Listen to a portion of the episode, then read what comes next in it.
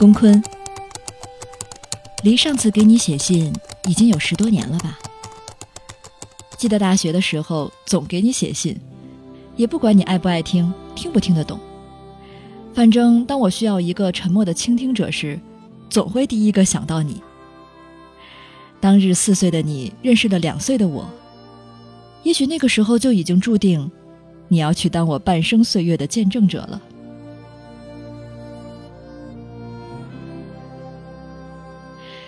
此时此刻，我在清迈，你在哪儿呢？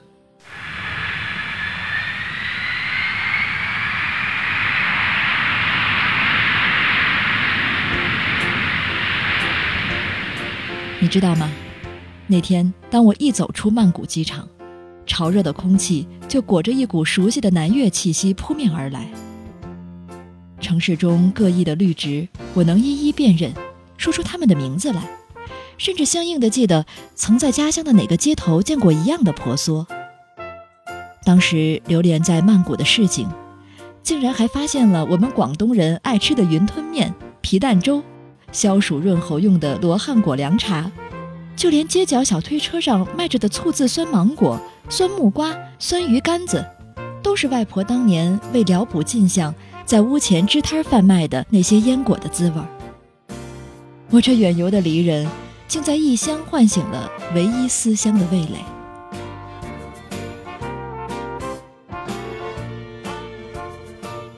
何故说味蕾是唯一思乡的所在呢？只因这般的在异乡与异乡之间辗转，已是我离开故乡近十六年来的惯常状态了。再过两年，故乡与异乡便在我生命中年岁一样，分量相当了。流浪的太久太久了，琴、剑和贞洁都沾满了尘沙。诗人周梦蝶说：“你自以为那些沙，便是你这无根之花所有的养分，你只好风尘仆仆的一路行去，直到岁月凄凄爱爱的流过，你幡然发觉，你就是你的故乡。”你也是你要征战的边疆，你一直要走出的是你自己的重围，你一直要回归的也只是你自己的府邸。我们自始至终承载着所有祖先的愿力与原乡的业力，这愿力是生命的延伸与超越，是肉身的繁衍与精神的自由。这业力则是心性的基础，也是桎梏。是价值观的成因与习气的根源。在同类之中，个体汇入群体的洪流，难以自觉个体的价值与缺陷。行走异邦，与人相识、相处、相磨练，才得以将自己从家国的共业中异化出来，重新审视个体与群体的关系，重新关照根深蒂固的观念之中哪些是普世价值。哪些只是群体习性？而这关照本身，便是生命的愿力，是进化的动因。这关照本身，也是业力的突破口，是改变的契机所在。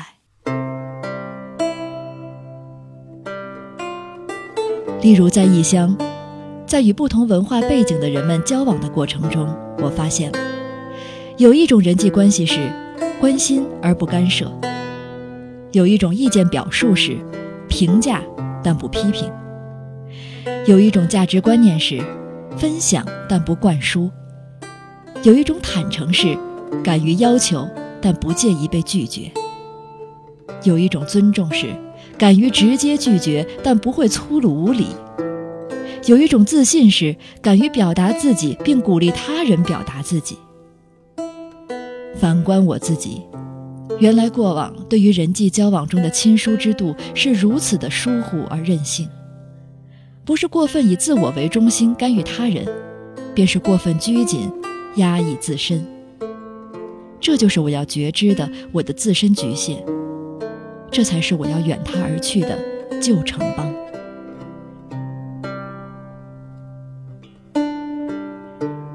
若不是带着觉知去行走，那么无论是多少次的出发。无论走得多远，都只是徒增颠沛的轮回罢了。未必带来新生。但改变总是痛苦的，至少是不是的。很多次，我以这是我们的文化为借口对抗改变，试图让他人接受，在中国这些都是很正常的。直到我在印度的街头与一个德国人大吵一架之后，才发现，在异乡，没有什么文化在为你撑腰，你是一个仅代表你自己的个体，是你自己选择了文化大概念中你所倾向的那个小部分，而不是文化在指使你。而且，没有人有义务理解你身上独有的文化，除非它符合普世价值。这也是离乡的意义之一。你必须学会担当，为你自己的价值取向。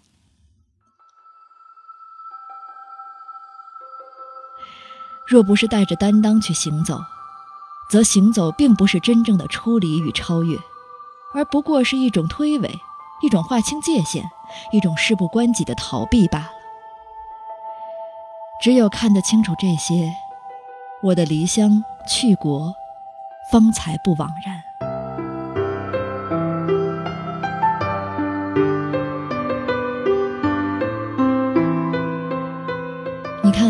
不知不觉话题又扯远了，又不管你爱听不爱听，自顾自说了起来。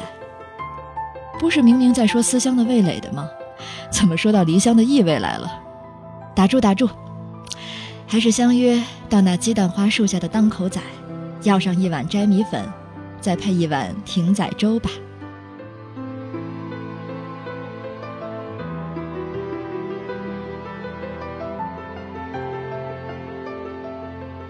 谈笑，二零一三年一月十六日，于泰国清迈。